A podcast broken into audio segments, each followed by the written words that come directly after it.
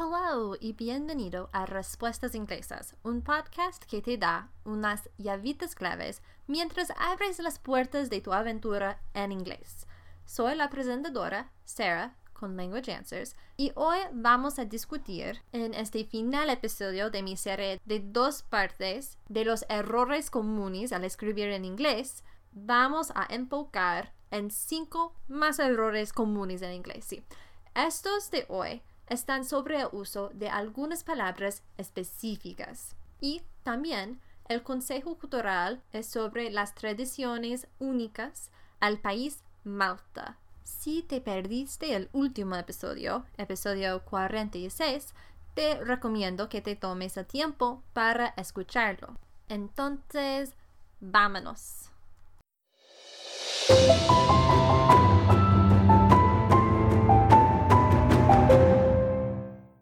Una nota antes de empezar. Este podcast y el blog hablará sobre una cosa que tiene un enlace de afiliado a Amazon.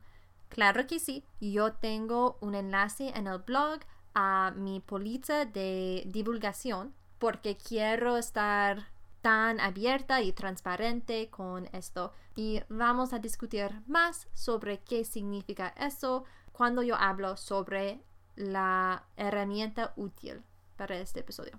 Vale, siguiendo, algunas palabras específicas. Aquí están cinco reglas para usar estas palabras específicas correctamente. Número uno, affect versus effect. Ya sé que affect y effect se suenan muy similares, pero affect, que se escribe con una A, A F-F-E-C-T es diferente de la palabra affect con un E. E-F-F-E-C-T. A-O-E. ¿Sí? Pero en inglés, estas dos palabras se confunden todo el tiempo. Affect con un A significa afectar o un afecto y se usa cuando quiere hablar de alguien o algo que tiene una influencia en alguien o algo. También puede significar fingir una emoción.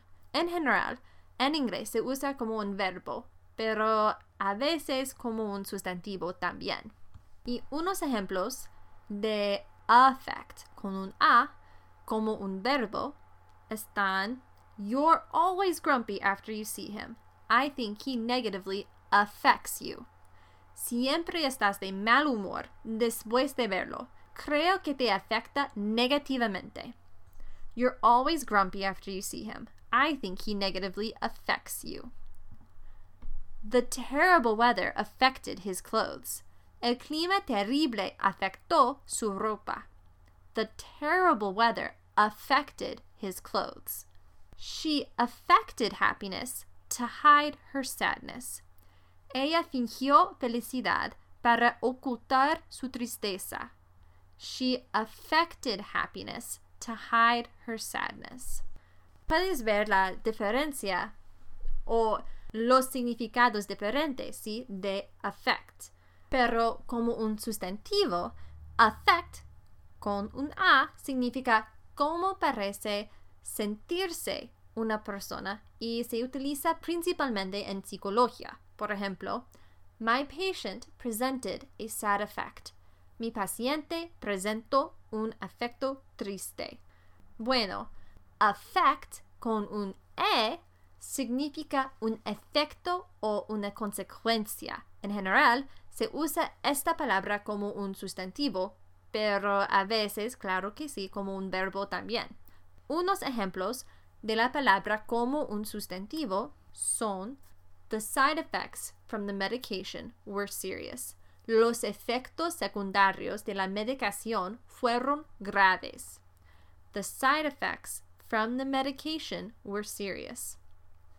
The movie used many special effects. La película utilizó muchos efectos especiales. The movie used many special effects. You have a positive effect on me. Tienes un efecto positivo en mí. You have a positive effect on me. algo que, claro que sí, todos quieren huir de sus mismos. Pero como un verbo, affect con un e significa provocar un cambio o llevar a cabo algo. Por ejemplo, the representative hoped to effect great change in his district.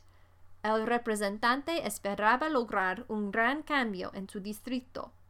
The representative hoped to effect great change in his district. Claro, para más ayuda con estas dos palabras, visita el sitio de Grammar Girl, quien me encanta por su ayuda de gramática. Ella es fantástica.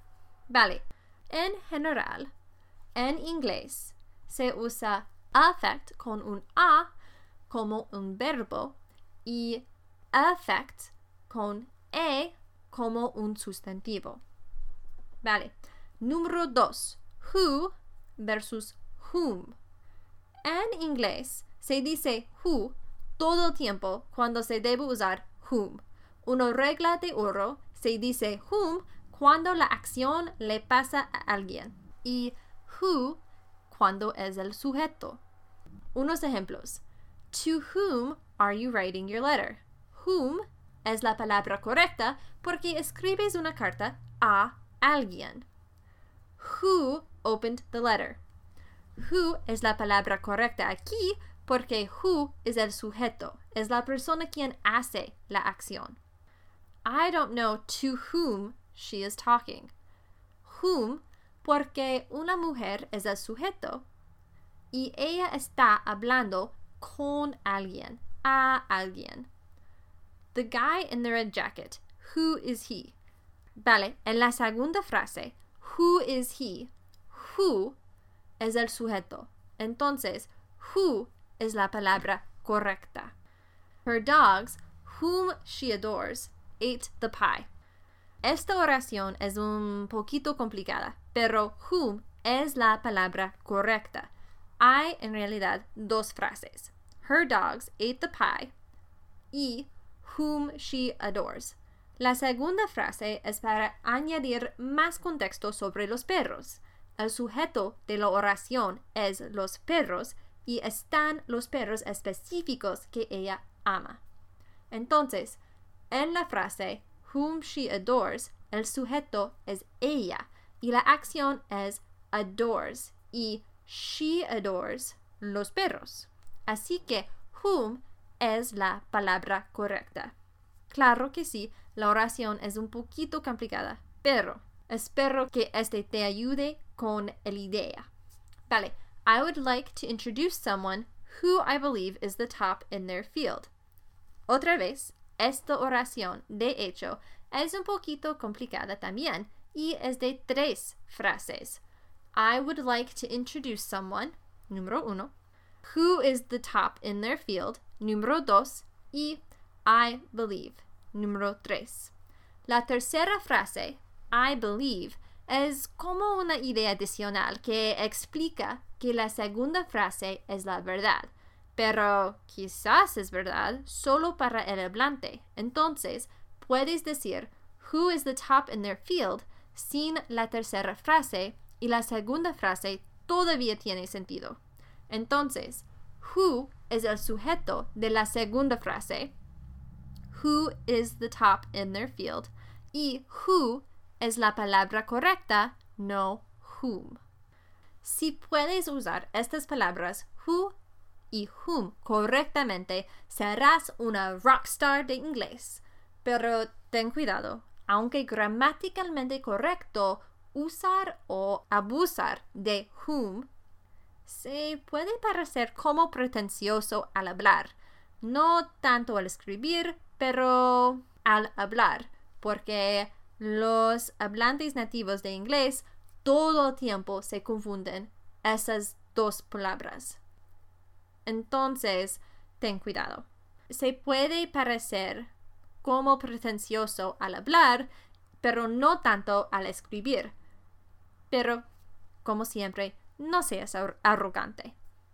No es un pecado usar estas palabras correctamente. Vale. Número 3. However. La palabra however tiene dos significados principales en inglés. Whichever way, o de la manera que, o sin importar, y despite this, o sin embargo. Cuando tiene el significado de whichever way, puedes ponerlo al principio de una oración. Por ejemplo, however you look at it, this is a terrible situation. Puedes decir, whichever way you look at it, this is a terrible situation. En este ejemplo, se puede decir, this is a terrible situation, however you look at it. La palabra no tiene que empezar la oración, pero sí puede. Pero si, however, tiene el significado de despite this, no debe empezar una oración. Por ejemplo, he came to the party, however, he did not stay long. A veces, en inglés, se dirían he came to the party, punto, however, coma, he did not stay long. Esto es incorrecto. En este caso, however, une las dos frases. Necesitas combinar las dos oraciones con un punto y coma y añadir una coma después de however. Entonces, la oración correcta es He came to the party, punto y coma. However, coma, he did not stay long. Número 4. It's versus its. En realidad, ITS versus IT apóstrofo S. Esta regla es un poquito difícil para los anglohablantes también. Se usa un apóstrofo cuando la palabra its, IT apóstrofo S, es una contracción de las palabras it y is. No se usa un apóstrofo cuando la palabra its significa el posesivo de algo. Por ejemplo, what is that? It's the dog's bowl. O it is the dog's bowl. Entonces, it's se escribe como it apóstrofo s porque es una contracción, sí, de it y is. What is on it? Its price tag. En este sentido, its se escribe ITS porque significa el posesivo. Its price tag. Mientras que normalmente un apóstrofo denota posesión, como con dogs en la oración anterior, cuando se trata de la palabra it, la falta del apóstrofo denota posesión y se distingue la palabra its de it is. Es un poquito raro, sí, pero es lo que es. Otros ejemplos. Where is the festival? It's downtown. O it is downtown. Entonces, se escribe I de apóstrofo S porque it significa en esta oración una contracción de it y is. What is that rabbit carrying? It's carrot. Se escribe its en esta oración como ITS sin apóstrofo porque its significa el posesivo del conejo.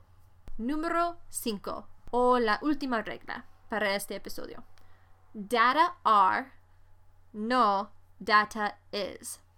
Al igual que con whom y who, este error es bastante común entre los hablantes nativos de inglés.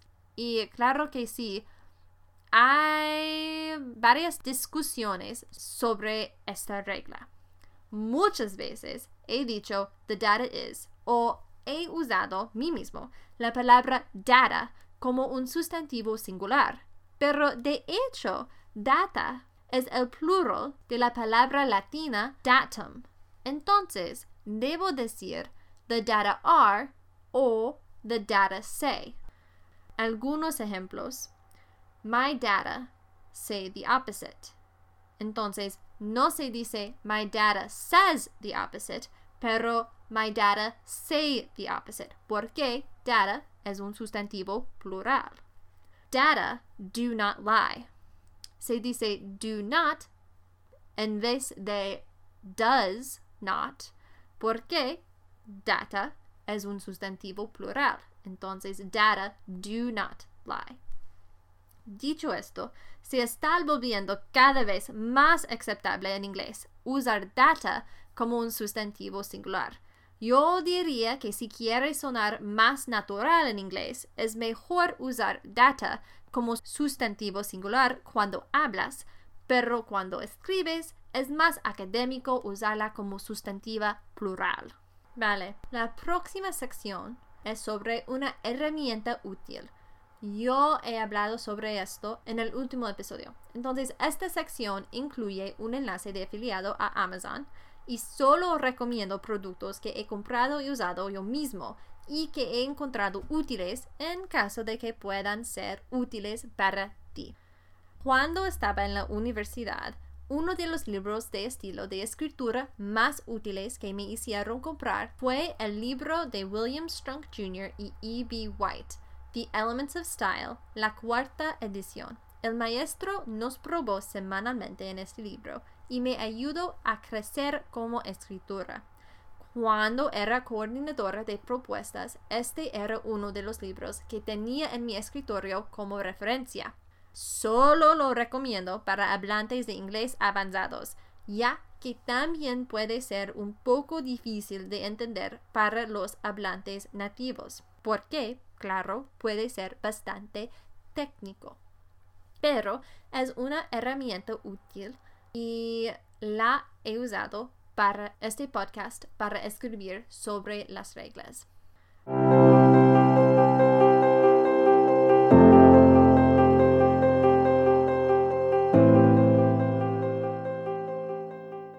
So, today's consejo cultural is about Malta, and more specifically, three unique Maltese traditions. So, the first one is throwing St. Anthony's bread.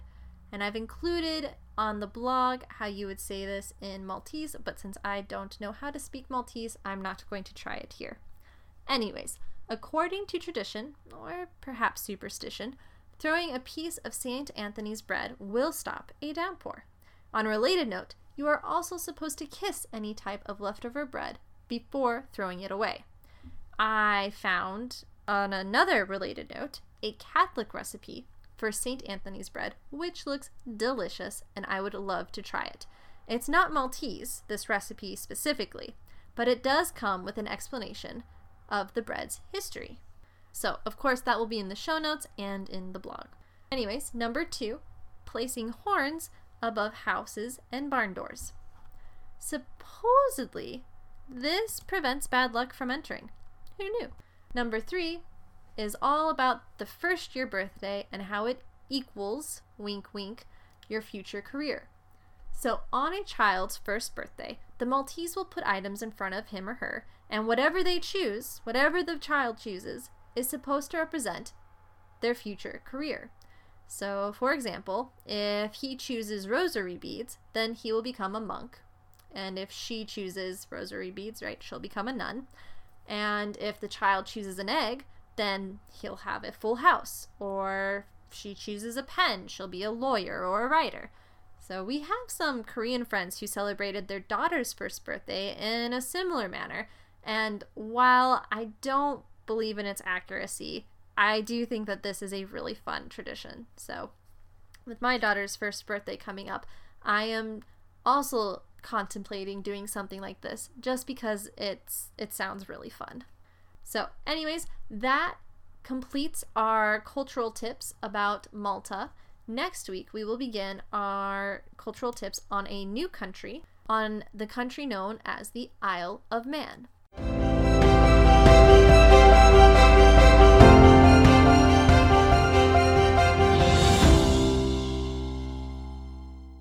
Vale, eso es todo por hoy.